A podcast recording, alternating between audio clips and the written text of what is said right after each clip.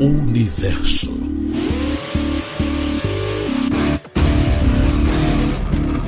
Vinte e dois de abril de 1500, data oficial da chegada dos portugueses a essas terras que pisamos, mais tarde chamadas de Brasil, o que seria uma aventura em alto mar guiada pelas estrelas em busca de novos mercados deu início a uma história de colonização que resultou no massacre dos povos ancestrais que por aqui viviam. Povos que também liam o céu para organização de tarefas, subsistência e identidade cultural. Para os marinheiros da época, a observação noturna era fundamental para nortear as viagens nos mares, e o Cruzeiro do Sul já era uma referência importante para as navegações para o sul, além do uso de astrolábios e instrumentos rudimentares para localização. Já para os indígenas que aqui viviam, olhar para o céu ajudava no planejamento das plantações e colheitas, na medição do tempo e das estações. E mais, além da relação prática, eles tinham um vínculo cosmológico e antropológico com a observação da natureza. E é sobre este assunto que hoje eu converso com o astrofísico, professor do Instituto de Física da Universidade Federal do Rio de Janeiro e colaborador do Museu de Astronomia e Ciências Afins, Vladimir Soares. Vladimir diz que o 22 de abril nos convida a uma reflexão crítica sobre a história e resgata a importância da observação do céu nas grandes navegações. Confira. Vladimir Soares, muito bem-vindo ao Universo. Bom, um resgate importante de ser feito neste 22 de abril, que é contar um pouco mais como as observações do céu nortearam as grandes navegações, em especial a que parou em nossas terras, não é mesmo? Efetivamente, é, foi usando a observação do céu que os marinheiros se orientaram né, ao longo de milhares de anos. Incluso outro mar que não é de água, mas é de areia, que é o deserto, também a orientação foi feita através eh, da observação do céu. Esse, esse caráter aparentemente fixo dessas estrelas e essa possibilidade de localizar essas estrelas em função do lugar onde você está né? Porque vão ver diferentes estrelas, diferentes observadores é, ao longo das, das posições de latitude sobre a Terra. Então, vai ter uns formatos de constelações que vão ser identificados no hemisfério norte, no hemisfério sul, de, eh, de maneira diferente. Esse foi é, um dos, dos, uma das descobertas importantes é, dos navegantes portugueses. Lembrando que foram os portugueses os que se atreveram a fazer a rota marinha contornando a África. Existia um ponto que supostamente era o ponto da Finisterra, que era o Cabo o que hoje é o, a região do, do Saara Ocidental, né, o Sarawi. E o Cabo era o fim do mundo, supostamente era uma região muito é, difícil de navegação e por isso se pensava que era o fim do mundo.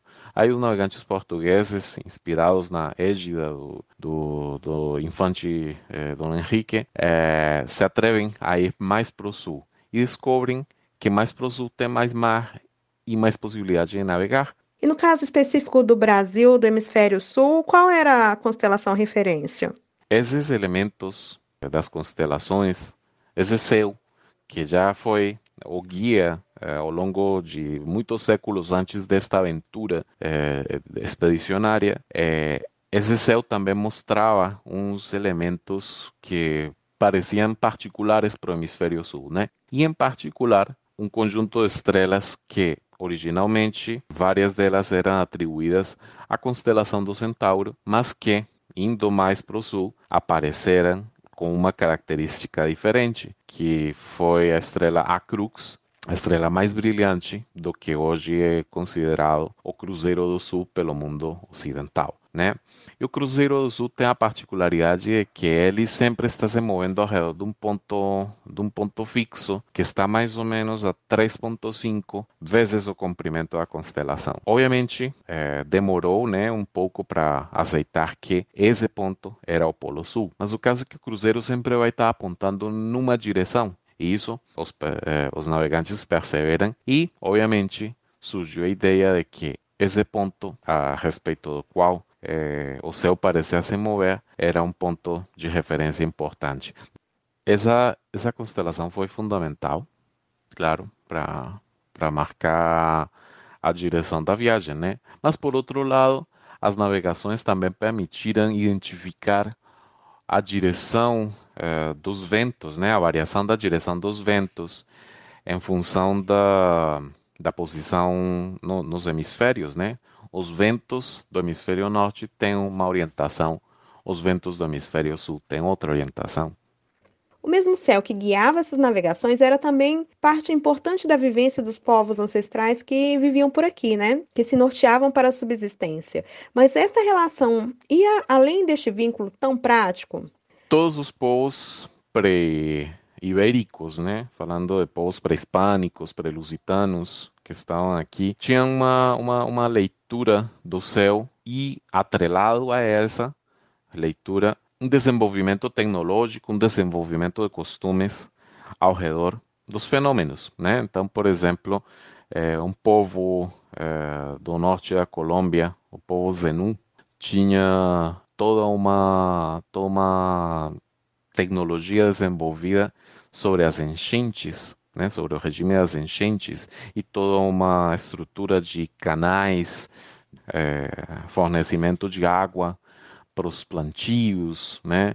Os maias, os, os, incas também tinham algo parecido em alguns territórios. Eh, os maias foram grandes astrônomos, né? E, e essa astronomia não era apenas uma astronomia que se importava com as, as perguntas fundamentais que ainda são perguntas que nos fazemos, né? A origem das coisas, por que as coisas são como são, senão é, aspectos pontuais, né? Aspectos uh, da vida prática. Então, é, é importante, super importante destacar nestas datas que esses povos que foram encontrados na, na, aventura colonizadora de espanhóis, de portugueses, de franceses, etc., eram povos que tinham um desenvolvimento, que tinham uma, uma, uma relação eh, prática, cosmológica, antropológica forte com a observação da natureza.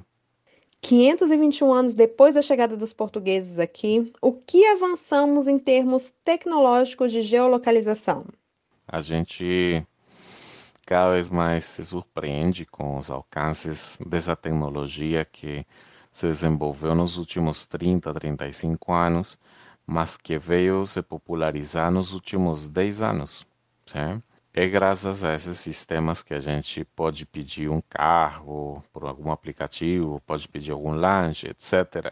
Então, são, são, são tecnologias que têm pouco a pouco entrado para dinamizar a atividade econômica, para modificar, de certa forma, costumes, é, para modificar formas de, de viver, né? Porém, também é, são tecnologias que têm permitido aprimorar o desenvolvimento de missões espaciais. Poderíamos também falar sobre o impacto né, dessas tecnologias de posicionamento e de é, acompanhamento remoto, no caso de missões é, como a missão Perseverance, que está nos oferecendo a, o olhar mais in situ, o olhar mais focalizado de Marte que, que, que, que tivemos na história, né? Ao ponto que nesta semana eh, tivemos o primeiro voo espacial fora da Terra, né? Entendido como um dispositivo que decola e pousa fora da Terra, num, num outro planeta. Vladimir, eu já agradeço a sua participação aqui no Universo, muito obrigada, e deixo aqui ainda um espaço caso você queira fazer mais alguma colocação.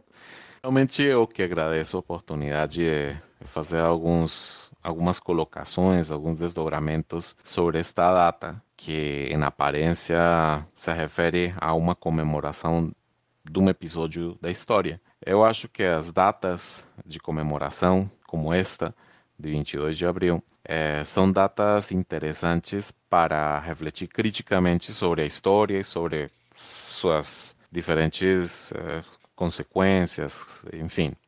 A gente pode é, questionar positivamente o fato de que às vezes se nos diga que chegou um certo coletivo de pessoas e nos revelou uma verdade, nos disse como era que eram as coisas e não.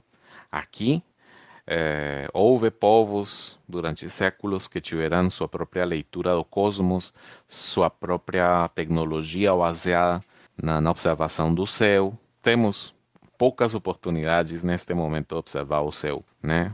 Está é, mais fácil observar o céu pelo celular do que é, observar o céu é, numa noite tranquila. Então, também isso tem que, tem que ser questionável, né? É, deveria existir um direito de observação do céu.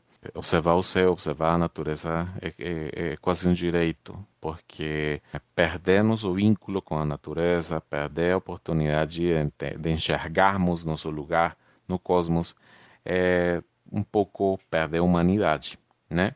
Então, é, eu quero salientar a todas e todos para que busquem oportunidades, seja saindo um pouco dos lugares mais iluminados, ou seja, tratando de buscar as luzes que ainda restam no céu, que provém do, dos objetos distantes, né? Para lembrar eh, aonde estamos e, e que somos parte desse conjunto também, né? O universo fica por aqui e até a próxima semana. Da Rádio Agência Nacional em Brasília, Adrielen Alves.